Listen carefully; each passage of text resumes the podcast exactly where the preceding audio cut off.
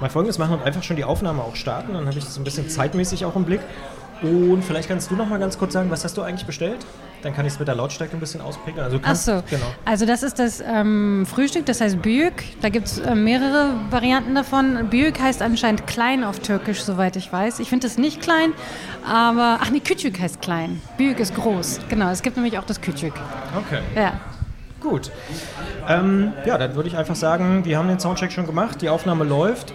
Ich starte und wir produzieren gleich den Podcast. Sehr gut. Feinkost, der Detektor FM Podcast zum Thema Essen. Ein herzliches Hallo zur neuen Ausgabe von Feinkost schicken heute Christian Bollert und Theresa Bäuerlein aus dem Restaurant Meyan in Berlin. Das ist im, ja, man kann sagen, schönen alten West-Berlin gelegen und eine absolute Empfehlung von dir, Theresa. Du scheinst hier öfter herzugehen, oder? Ja, also äh, Schöneberg, wo wir hier sind, ist ja wirklich keiner der hipperen Bezirke von Berlin, aber es gibt hier einige Geheimtipps und ich finde, das Meyan ist einer davon. Hier gibt es nämlich wirklich ziemlich fantastische türkische Küche.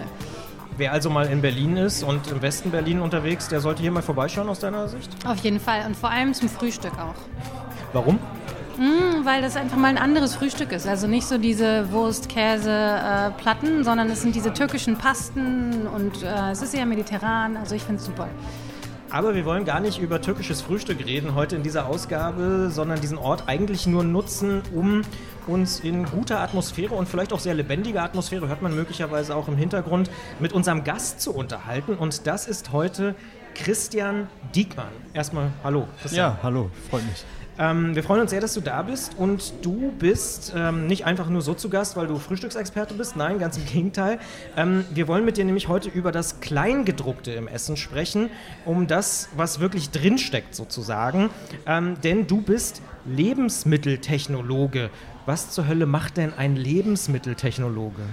Ja, ein Lebensmitteltechnologe erstellt natürlich neue Produkte, entwickelt diese, schaut, dass die Haltbarkeit stimmt, schaut, dass der Geschmack stimmt und schaut natürlich auch, äh, was auf das Label kommen muss. Ähm, das spezifische Feld, was ich bearbeite, ist halt die Produktentwicklung. Da gibt es noch Anlagentechniker und ganz viele andere kleine Nischen als Lebensmitteltechniker. Aber ich bin selbstständiger Produktentwickler für Startups und kleinere Unternehmen. Das ist ja eine Tätigkeit, die für Konsumenten, also aus Konsumentensicht, ziemlich im Hintergrund stattfindet. Ähm, wie kommt man denn darauf, dass man sowas machen will? Also ich habe mich sehr früh schon für, für Lebensmittel begeistert. Also meine Großeltern äh, hatten einen Bauernhof, äh, wo sie sehr viel selber angebaut und auch äh, hergestellt haben, Schweine gezüchtet haben und auch selber Wurst gemacht haben. Äh, dann habe ich mein erstes Schulpraktikum schon in der Restaurantküche gemacht und äh, dann ging es eigentlich Schritt für Schritt so weiter bis zum Studium der Ernährungswissenschaften und anschließend äh, der Agrarwirtschaft. also ja, Lebensmittel habe ich schlichtweg im Blut und äh, da war die Entscheidung nicht ganz so schwer, ähm, da in die Produktentwicklung reinzugehen, weil genau das ist, was wirklich spannend ist. Aber im Klischee ist doch der Bauernhof und die Lebensmitteltechnologie so weit entfernt wie der Nord- und der Südpol, oder? ja, also es gibt natürlich schon gro äh, große Unterschiede zwischen diesen äh, zwei Welten. Ähm, aber das Wursten alleine, da ist natürlich auch sehr viel Fingerspitzengefühl schon vonnöten, den richtigen Salzgehalt zum Beispiel zu bestimmen, das Räuchern ähm, natürlich in einer Art und Weise zu machen, dass es alles nicht nur nach Rauch schmeckt, sondern dass man das Fleisch natürlich als, als solche und die Wurst noch schmecken kann und die Würzung natürlich auch, also wie viel Pfeffer und wie viel vielleicht auch Paprika ich benutze, um äh, eine gute Wurst herzustellen. Also dann nehmen wir mal an, wir wollen jetzt zusammen ein neues Produkt entwickeln. Was, wo würden wir denn da anfangen? Also am besten stellt man sich erstmal vor das Lebensmittelregal und schaut natürlich erstmal, was gibt es schon und wo ist dann auch vielleicht die eine oder andere Lücke oder was kann man auch einfach besser machen. Ähm, da hilft es auch schon mal, dass man sich nicht vor das eigene äh, Lebensmittelregal im Supermarkt stellt, sondern auch vielleicht schon mal äh, einen Blick rüber in die USA wirft und schaut, was ist dort Trend äh, was funktioniert dort und was gibt es vielleicht hier noch, ne, noch nicht. Also das muss nicht USA sein, das können auch ganz andere Märkte sein, wie auch ja, der mediterrane Raum oder auch der afrikanische Raum oder asiatische Raum. Da ist man völlig frei und von da aus sollte man sich schon mal so die ersten Ideen holen können, äh, wo die Reise hingeht. Das stelle ich mir ziemlich schwierig vor, weil die Supermärkte sind ja jetzt schon total voll mit allen möglichen Produkten und da muss man dann immer wieder noch was Neues finden. Also was Neues zu finden, äh, es muss nicht unbedingt neu sein. Es kann auch einfach, man kann es auch einfach besser machen. Man kann auch, man kann hochwertigere äh, Produkte nehmen, Rohstoffe nehmen. Man kann eine andere Technik benutzen, die vielleicht einfach zu einem viel frischeren Produkt führt als das, was aktuell schon im, äh, im Regal steht. Und äh, dass man eine Lücke im Regal findet, ähm, das ist auch nicht, so, nicht ganz so schwer, weil auch sehr viele Produkte auch wieder rausfliegen aus den Regalen. Also da ist ein äh, schon ein Wandel, ein stetiger Wandel im, im, im Gange. Das heißt, zu deinem Job gehört tatsächlich auch, ähm, durch Supermärkte zu gehen und zu gucken, was machen die anders in anderen Ländern, was sind vielleicht Produkte, die in ein, zwei Jahren in Deutschland irgendwie im Trend liegen können? Genau, also reisen tue ich äh, leider nicht so viel. Äh, Schade. Ist, aber ich gehe gerne auf Messen. Äh, jetzt in drei Wochen bin ich auch äh, wieder auf der Slow Food Messe in, äh, in Turin. Schaue mir da halt auch aktuelle Trends an. Ähm, ja, eigentlich relativ viel auf Messen unterwegs, um halt zu, da, da halt zu schauen, was aktuell Trend ist oder auch sein könnte. Was ist dir denn da in letzter Zeit besonders aufgefallen? Ähm, ja, aktuell, was natürlich sehr viele Produzenten machen, ist natürlich ein hoher Proteingehalt und Low Carb. Das ist was, was die Konsumenten gerade sehr treibt. So personalisiertere ähm, Produkte, also quasi so alles wirklich zugeschnitten auf den Konsumenten, äh, auf gewisse Bedürfnisse. Das ist sehr im Trend. Also personalisierte Nahrungsergänzung zum Beispiel für Sportler oder für, äh, zum Abnehmen. Ähm, dann natürlich auch neue Rohstoffe, die, ähm, die kommen und regelmäßig kommen. Da zum Beispiel die Mönchsfrucht. Äh, das ist ein Süßstoff aus China, der jetzt äh, Ende des Jahres wahrscheinlich äh, nach Europa kommt und der neue Stevia-Ersatz werden wird. Und da ganz neue Möglichkeiten in, im Bereich zuckerreduzierte Lebensmittel eröffnen wird. Das heißt, für den äh, Smalltalk bei der nächsten Party kann man schon mal sagen, Mönchsfrucht ist die neue Stevia? Ja, das kann man auf jeden Fall sagen. Was für Partys gehst du? Unnützes Wissen ist doch immer mal ganz, ganz sinnvoll, wenn man das irgendwie anbringen kann. Ähm, kommen wir nochmal zurück zu dem Begriff auch Lebensmitteltechnologe. Ähm, da würde ich sagen, gibt es bestimmt viele Leute, wenn du auf Partys bist und erzählst, was du so machst, die so sagen, oh, das ist aber doch die ganz böse Lebensmittelindustrie, das sind diese riesen Megakonzerne. Arbeitest du für die oder wie muss ich mir deinen Alltag vorstellen? Also aktuell arbeite ich eher für die, für die jungen Startups, die es gerne auch anders machen möchten als die Lebensmittelindustrie. Ich habe auch äh, hin und wieder halt auch natürlich mit den größeren Unternehmen zu tun, ähm, die aber jetzt nicht abgrundtief böse sind. Sie, mal, sie wollen auch äh, Sachen besser machen und machen es auch aktuell auch besser, wollen Plastikmüll äh, reduzieren innerhalb der Verpackung ähm, möchten den Zuckergehalt vermindern, um einfach ihre Produkte gesünder zu machen. Also da passiert schon ganz viel, was, glaube ich, man von außen nicht immer so wahrnimmt. Wo, woher kommt es denn, meinst du, dass es so ein Misstrauen gibt gegenüber der Lebensmittelindustrie? Also die, das hat man ja festgestellt, auch in Verbraucherbefragungen, dass die Leute einfach denken, da punchen irgendwelche Leute, irgendwelche Bosse in irgendwelchen Laboren irgendwas zusammen und verkaufen uns dann das als Essen. In Wirklichkeit ist es aber was ganz anderes. Also ich glaube, das hat ganz viel mit Komplexität zu tun und dadurch und damit zu tun, dass ja, der Verbraucher heutzutage nicht mehr übersehen kann, was zum Beispiel der ein oder andere Zusatzstoff bedeutet, was er für einen Sinn hat. Und dass die meistens natürlich auch einen Sinn haben und nicht den Konsumenten vergiften möchten. Also da gibt es sehr viele, das, zum Beispiel Glycerin, was halt als Feuchtigkeitsmittel benutzt wird, damit das Brot länger frisch bleibt, sage ich mal, wenn es jetzt im, im, Supermarkt oder im Discounter liegt. Ähm, oder Kaliumsorbat, was halt ja, gegen, einfach als Haltbarkeitsmittel benutzt wird, als Konservierungsmittel benutzt wird.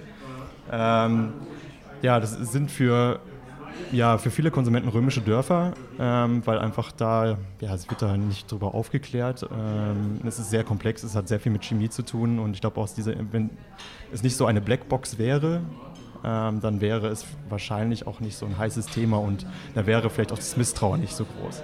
Also du meinst, dass es auch oft daran liegt, dass die Leute dann doch nicht so richtig einschätzen können, was jetzt Glycerin zum Beispiel ist als Zusatzstoff? Genau, also das denke ich schon, das kommt halt in den Schulen nicht vor. Da, da lernt man vielleicht die Lebensmittelpyramide im Biologieunterricht. Äh, aber die kenne ich noch, ja.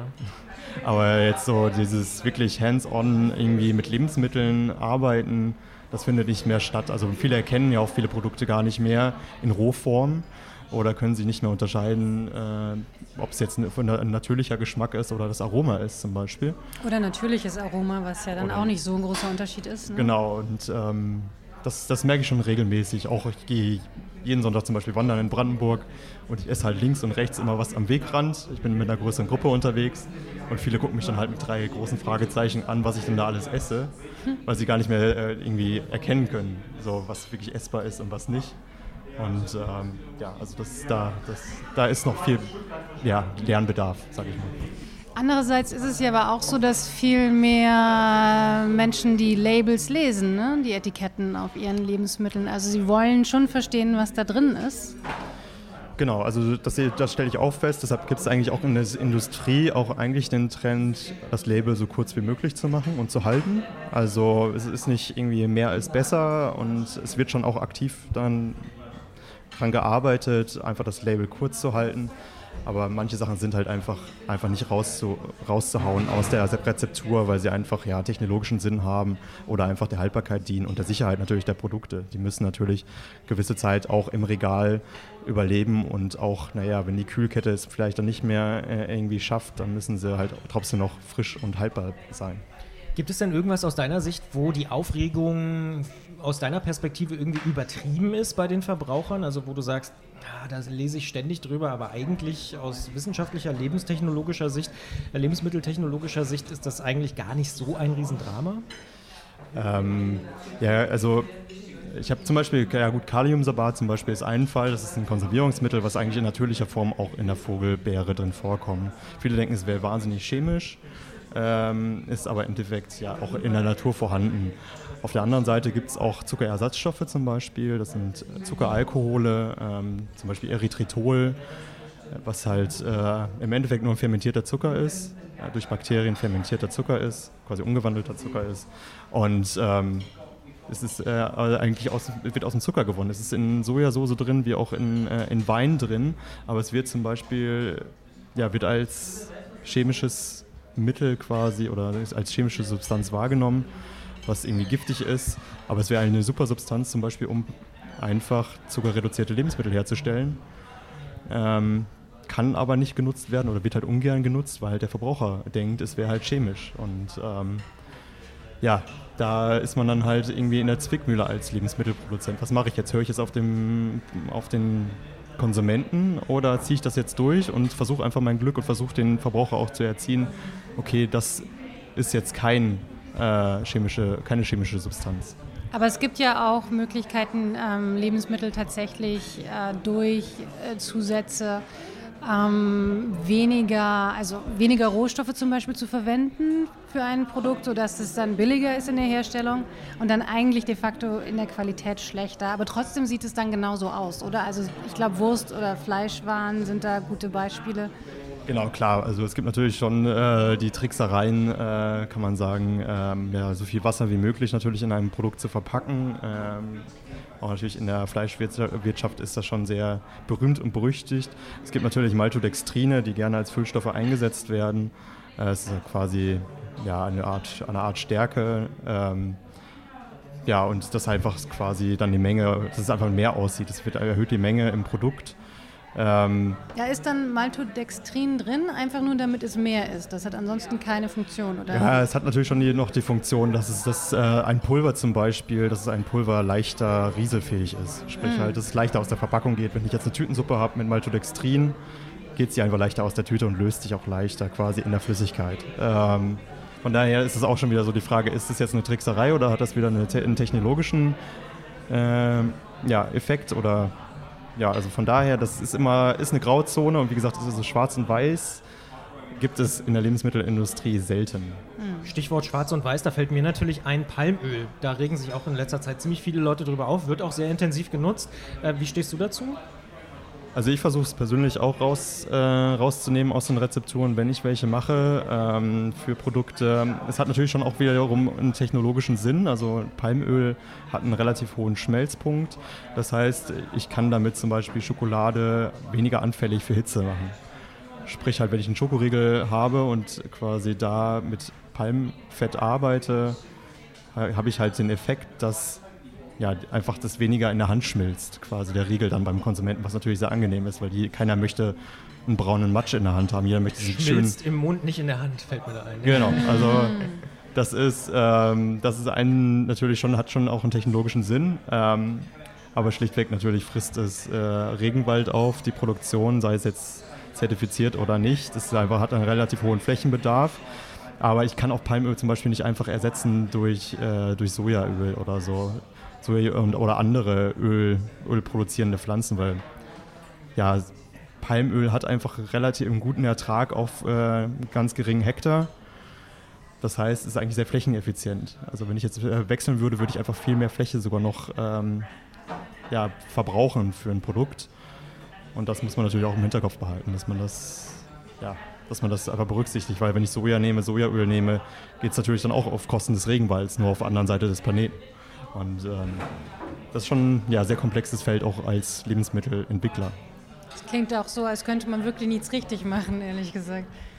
Ja, es ist wirklich schwierig. Also es ist echt Schadensbegrenzung natürlich auch oftmals. Ähm, so kann man es vielleicht nennen. Und ähm, ich glaube auch der Konsument muss verstehen, dass vielleicht eher auch weniger dann mehr ist. Also dass man äh, ja einfach sich auch reduziert dann quasi im Konsum ähm, und damit halt auch seinen Fußabdruck geringer macht. Ähm, weil wir können einfach nicht auch als Lebensmittelentwickler und Produzenten äh, das so aufrechterhalten und irgendwie trotzdem nachhaltig sein. Irgendwie da, irgendwo stößt man da einfach an natürliche Grenzen. Du meinst jetzt nicht weniger Essen, sondern weniger Vielfalt oder? Äh, weniger Vielfalt natürlich auch. Klar, also ich muss jetzt irgendwie nicht die Himbeere aus, äh, aus Südafrika herfliegen äh, im, im, Winter natürlich. Also die Vielfalt sollte natürlich auch geringer werden, aber auch natürlich auch weniger konsumieren, eher be be bewusster natürlich auch konsumieren. Ähm, und einfach auch mal sich wenn nochmal Gedanken darüber machen, wo das jetzt herkommt und was da eigentlich auch für Energie und Arbeit drin steckt in so einem Produkt. Ähm, was ja gar nicht mehr stattfindet. Viele essen ja heutzutage irgendwie nur zwischendurch im Büroalltag. Snacking ist ein ganz großes Thema. Der Snackmarkt, der wächst und wächst und wächst, weil keiner mehr Zeit hat, wirklich gescheit und richtig und mit Bewusstsein zu essen. Ähm, und das sollte eigentlich wieder mehr einkehren und dann auch schlechtweg dann auch ja, einfach nachhaltiger zu sein, also quasi ja, eine Nachhaltigkeit zu garantieren. Also das ist für dich auch auf jeden Fall ein großes Thema, Nachhaltigkeit? Ja, auf jeden Fall. Also was Verpackungen angeht, ähm, da halt auf äh, Plastik äh, möglicherweise zu verzichten, was oftmals einfach nicht möglich ist, aber dann halt auf, recycelte, auf recycelbare äh, Geschichten einfach ähm, umzuschwenken. Ähm, ja, oder einfach auch die Produkte jetzt nicht irgendwie von, von der anderen Seite des äh, Planeten zu sourcen. Viele Sachen kommen auch aus China, sei es jetzt Bio oder nicht. Das, viele sagen ja, oh, das ist Bio, aber es kann genauso gut halt auch vom anderen, äh, von aus China kommen oder ja, aus, aus einer ganz anderen Ecke. Ähm, Genau, also es ist auf jeden Fall auch für jeden ein Thema. Also nicht nur für mich, sondern auch für die Lebensmittelindustrie. Ich würde da gerne noch mal darauf zurückkommen, wie das aus äh, von der äh, Herstellerseite her aussieht. Die erfahren dann zum Beispiel oder sie kriegen mit, dass der Konsument keine Lust mehr auf Palmöl hat. Ja? Und dann kommen sie zu jemandem wie dir und sagen, hier, wir haben jetzt hier diese Schokocreme, da ist normalerweise Palmöl drin und wir müssen da jetzt was anderes reintun oder wie funktioniert das? Genau, also so äh, kann man sich das genauso vorstellen. Also ähm, sie kommen meistens mit einem Problem, nicht immer äh, wollen sie ein neues Produkt von mir oder eine Idee für ein neues Produkt. Es ist auch oftmals so, dass sie einfach ein Problem haben, ähm, was ich dann lösen muss, was halt zum Beispiel, ja, wie du sagst, halt das Palmöl zum Beispiel sein kann.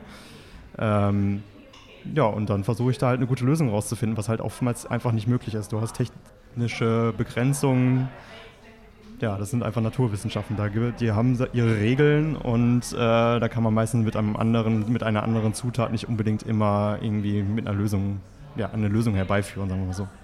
Hm. Dann äh, bleibt immer noch die Möglichkeit, dass äh, den Dingen einfach andere Namen zu geben, oder? Also ja, oder einfach ja komplett die Schokolade wegzulassen und irgendwas anderes, zum Beispiel Schönes rauszumachen oder einfach Rohkakao zu nehmen, Kakaopulver, daraus vielleicht ein Coating zu machen aus Kakaopulver und anstatt jetzt wirklich flüssige Schokolade zu nehmen, ähm, genau, da kann man halt Wege herumfinden. Es wird dann nicht immer noch dasselbe Produkt sein, das kann ich niemandem versprechen, äh, aber es wird dann halt nachhaltigeres Produkt sein, vielleicht ja, mit einer kleinen anderen, mit einem etwas anderen Aussehen oder Geschmack. Mhm. aber immer noch gut. Was ist denn das vielleicht überraschendste oder interessanteste, was du so in den letzten Monaten und Jahren entwickelt hast? Also wo du selber auch gesagt hast, wow, das hätte ich nicht gedacht, dass wir am Ende zu dieser Lösung kommen. Ähm, ich habe mit einem Freund zusammen, ähm, einem, einem Koch, einen Zuckerersatz ähm, entwickelt.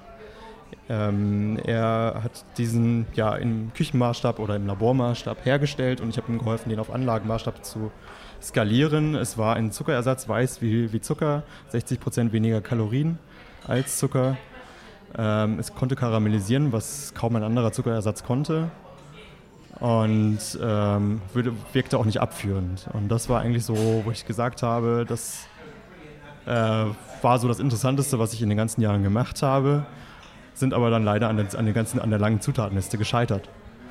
Ah. Es, war, es brauchte sehr viel und sehr viele Zutaten, ähm, diesen Zuckerersatz so zu machen, wie er war, mit den Eigenschaften, dass es hatte. Und ähm, fand halt dann deshalb keinen Anklang in der Lebensmittelindustrie. Was heißt gescheitert? Also warum an der langen Zutatenliste?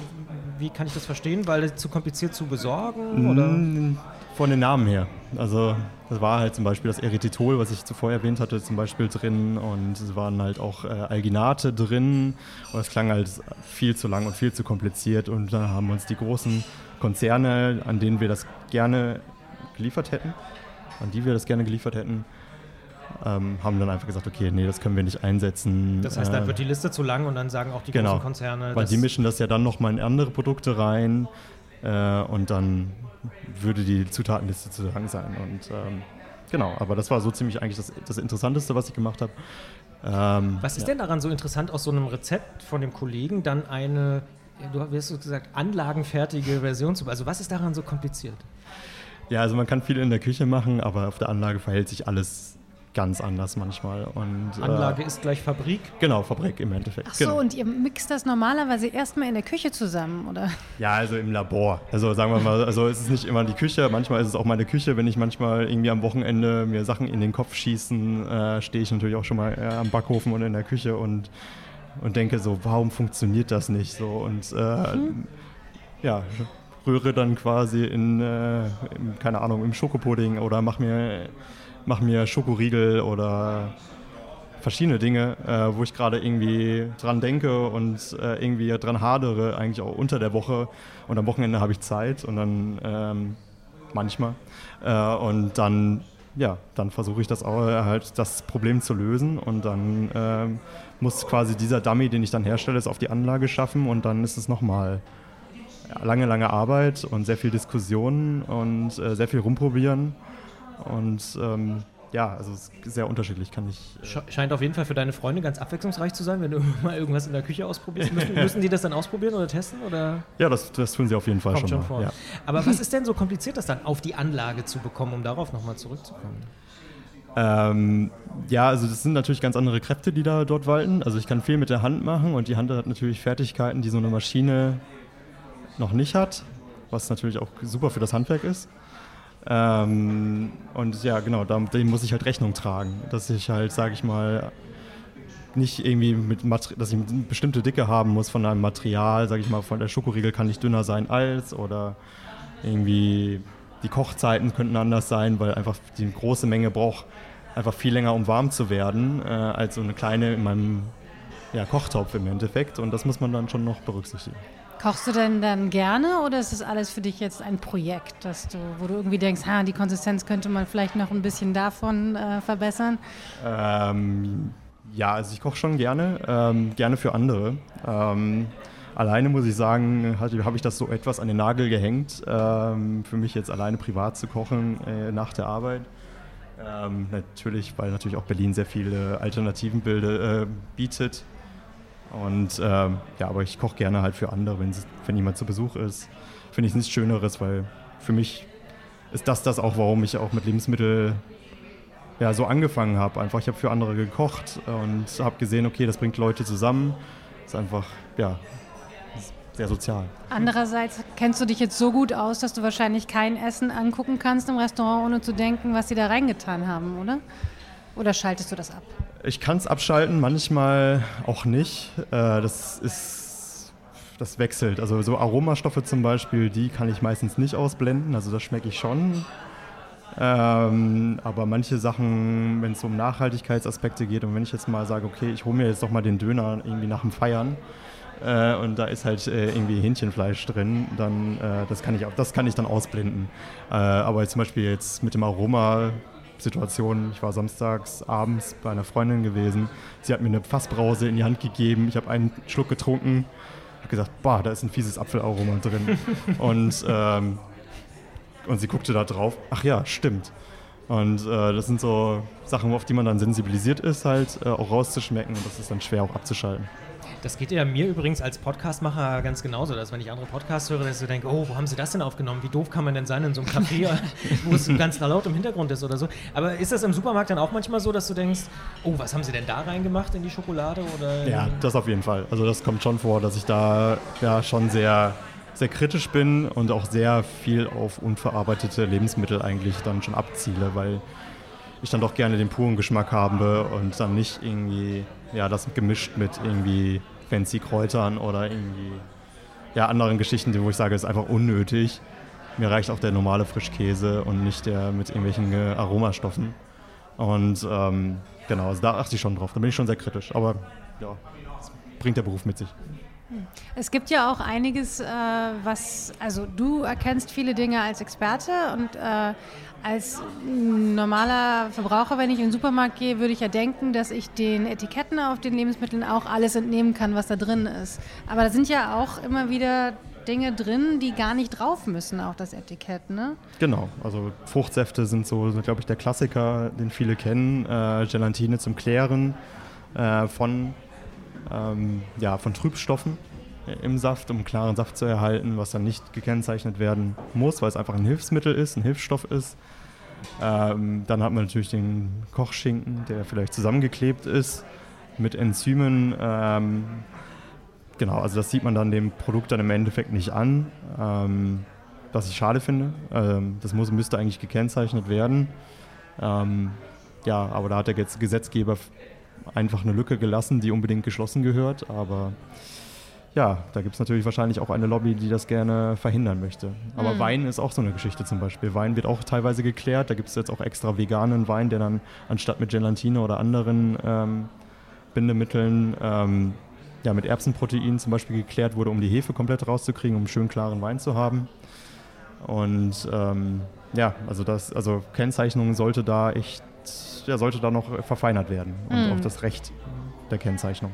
Ja, also hm, ich habe immer wieder erlebt, wie äh, Leute fassungslos auf Limoflaschen starren und sagen, wie, wie, wieso ist die vegan? Was kann da dran nicht vegan sein? Ne? Weil genau, man denkt ja, ja hm. Genau, das sind die Klärungsstoffe dann meistens. An Schweinegelatine oder so denkt man da ja nicht. Jetzt ist ja in letzter Zeit äh, auch immer wieder und immer noch von den sogenannten Superfoods die Rede. Ne? Also Quinoa und, und ähnliche Sachen. Ähm, wie stehst du dazu zu dieser Debatte? Ähm, sagst du, ist eigentlich ganz gut, dass man immer darüber nachdenkt, äh, was es da noch so gibt? Oder sagst du, hier bist du so die Fraktion, naja, guckt mal vor eurer eigenen Haustür, Leinsamen ist auch super? Ähm, ich finde es natürlich spannend, dass immer wieder neue Superfoods auf den Markt kommen. Das, ja, das bringt natürlich auch Innovationen mit sich. Aber ich finde halt auch, man kann auch vor der eigenen Haustür schauen. Und äh, da gibt es auch Kräuter, die, die gegen Wehwehchen helfen. Und generell bin ich halt auch der Meinung, dass die Leute, die Superfood-Produkte kaufen, generell schon sehr viel für ihre Gesundheit tun oder darauf Acht geben und eigentlich auch nicht die sind, die es eigentlich bräuchten. Also quasi das extra don't, Vitamin don't C. to be converted, wie man so schön sagt. Genau, also es funktioniert scheinbar, logischerweise, weil es genau diese Zielgruppe ist, die halt darauf achtet, aber man, ja, also es ist eigentlich im Grunde genommen unnötig für die, weil Vitamin C zum Beispiel, der Durchschnittsdeutsche nimmt heute schon mehr Vitamin C auf, als er wirklich braucht.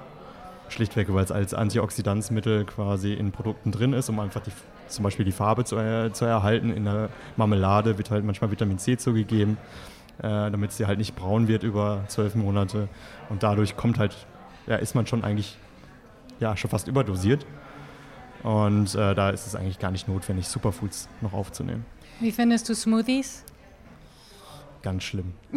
ähm, ich, ja, ich weiß nicht, ob ich sie ganz schlimm finde, aber ich bin einfach zu. Ich Sehr bin, schlimm. Ich, ja, ich bin äh, im Grunde genommen einfach zu faul dafür, sagen wir es mal so. Also ich würde mir vielleicht einen kaufen, wenn ich in Eile wäre.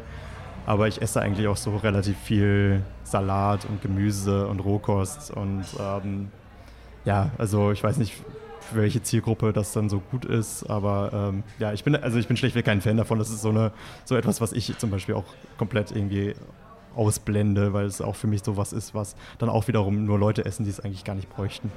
Also oftmals. Weil die sowieso schon gesund leben. Genau, weil die schon von vornherein gesund leben, ja.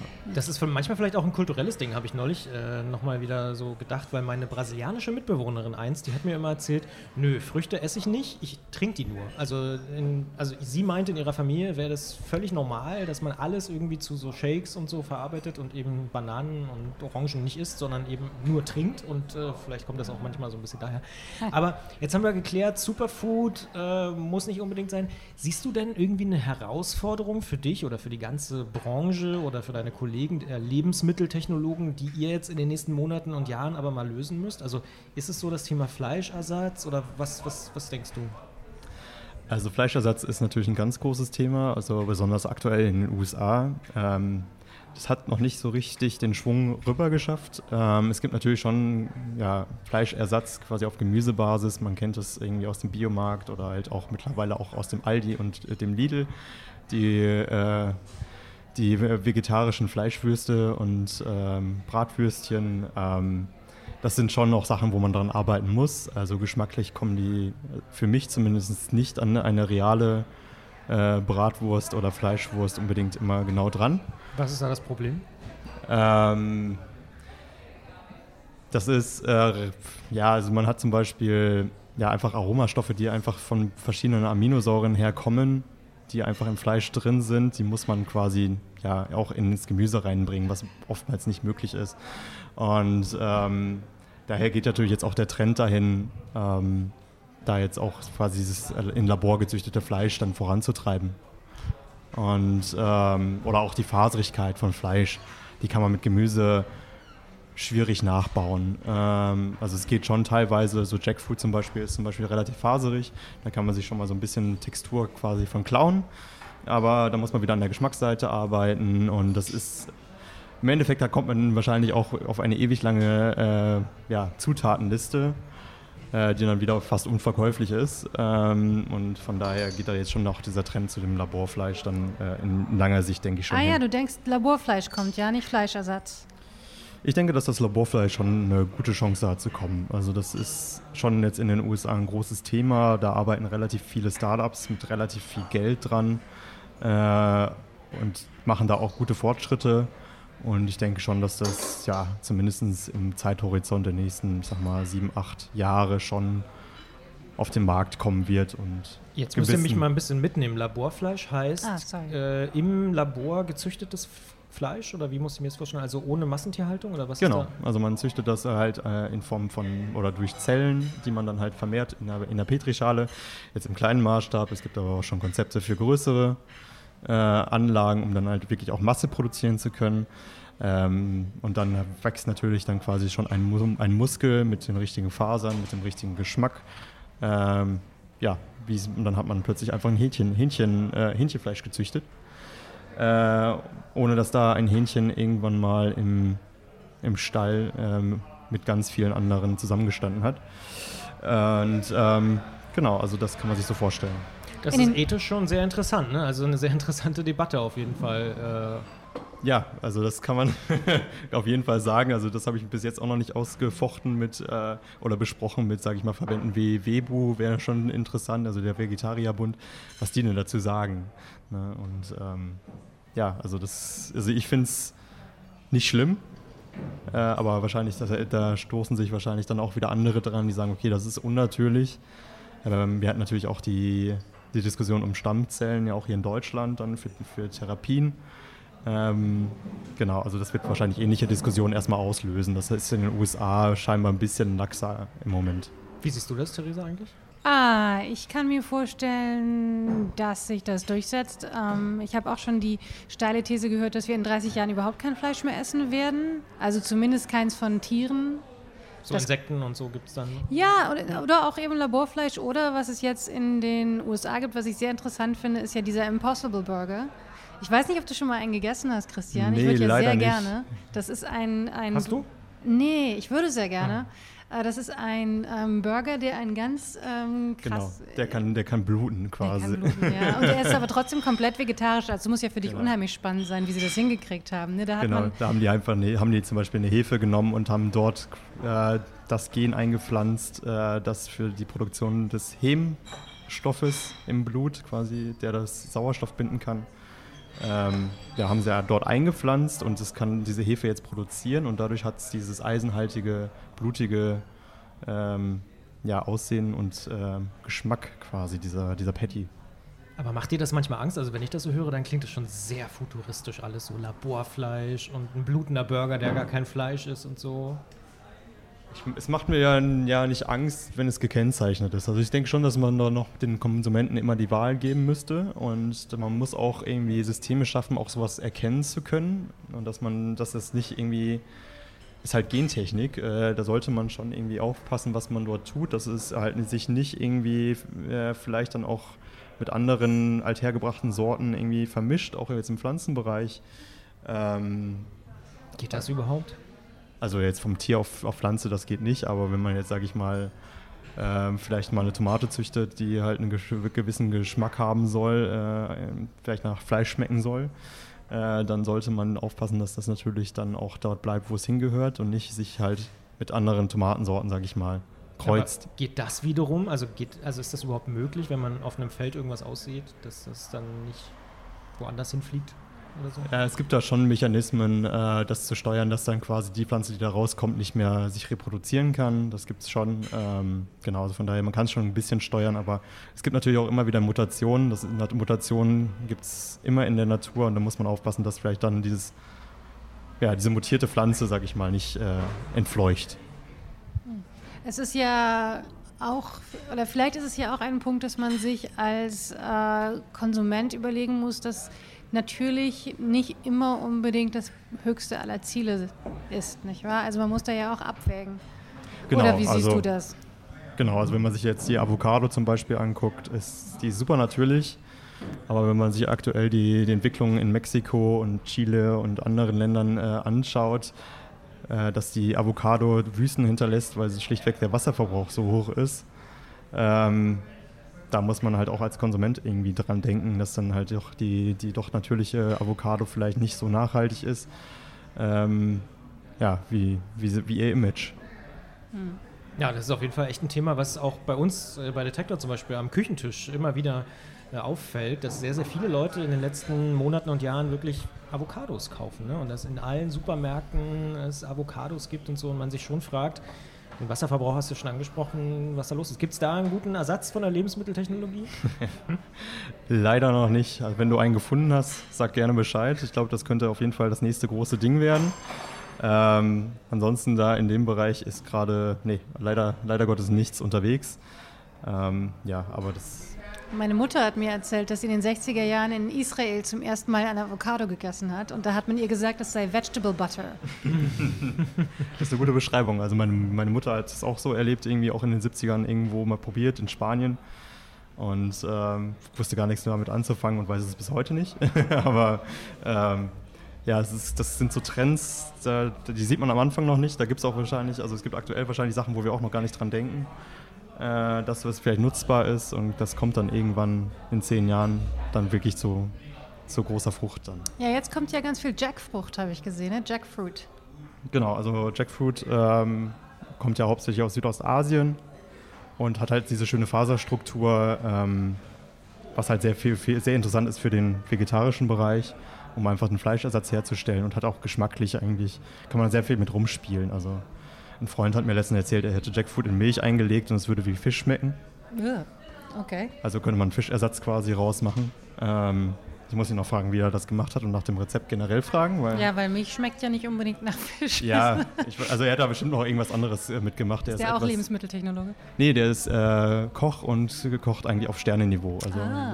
der ist da sehr viel unterwegs und mit dem spiele ich gerne Ping-Pong, gedanklich. Ähm, mit ja, wilden Ideen, wo ich dann meistens sage, ist zu teuer oder funktioniert nicht auf der Anlage. Aber es ist gut, diese Ideen mal einfach in den Raum zu schmeißen und äh, einfach auch mal von der kulinarischen Seite einfach Input zu bekommen, weil ich doch eher der Technologe bin. Äh, das ist dann ein gutes Wechselspiel, was meistens zu guten Ergebnissen führt. Bevor wir jetzt dann zum Ende kommen dieses Podcasts, noch eine Frage oder besser eine Möglichkeit für dich.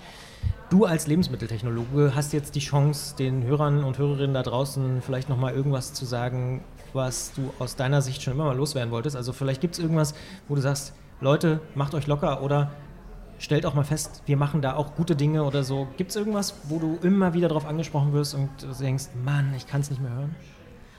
Ja, also was ich auch schon jetzt während des Podcasts gesagt habe, es gibt viele Graustufen auch in der Lebensmittelindustrie. Nicht alles ist böse. Ähm, es gibt gute Entwicklungen in der Lebensmittelindustrie. Ähm, der Verbraucher muss nur bereit sein, diese auch mitzutragen, auch finanziell zu tragen. Äh, einfach vielleicht auch mal den extra Cent oder Euro auf den Tisch zu legen, um einfach ein gutes Produkt zu haben. Und dann können wir auf jeden Fall schon einen gewissen Wandel und eine gewisse Nachhaltigkeit erreichen und ähm, ja, Lebensmittel einfach ja, besser machen. Christian Diekmann ist Lebensmitteltechnologe und hat uns in die Geheimnisse der Lebensmittelentwicklung eingeweiht. Vielen Dank für das Gespräch. Das war sehr interessant. Sehr gerne. Und das war es dann auch schon wieder mit dieser Folge Feinkost. Den Podcast könnt ihr selbstverständlich überall abonnieren, zum Beispiel in der Podcast-App eures Vertrauens oder natürlich auch bei Google Podcasts, bei Spotify, bei Deezer und bei Apple Podcasts. Und lasst uns gerne auch Kritik und Anregungen da, entweder in Form von Sternen oder auch als Mail an feinkost.detektor.fm. Vielleicht habt ihr ja auch Ideen, welche Themen, Orte oder Menschen wir mal in Zukunft genauer beleuchten sollen. Gerne auch immer her damit. Über Essen und Geschmack lässt sich ja viel streiten. Deshalb lohnt es sich vielleicht auch noch auf einen anderen unserer Podcasts hinzuweisen, der auf jeden Fall in Streitsituationen helfen kann. In der neuen Folge Auf die Zwölf geht es darum, was eigentlich sogenannte Mediatoren machen. Mehr dazu also in der neuen Folge unseres Konflikt- und Streit-Podcasts Auf die Zwölf. Die nächste Folge Feinkost gibt es dann Ende September. Und bis dahin sagen wir vielen Dank fürs Zuhören. Ich bin Christian Bollert. Ich bin Theresa Bäuerlein. Bis zum nächsten Mal und guten Appetit. Lasst es euch schmecken. 好。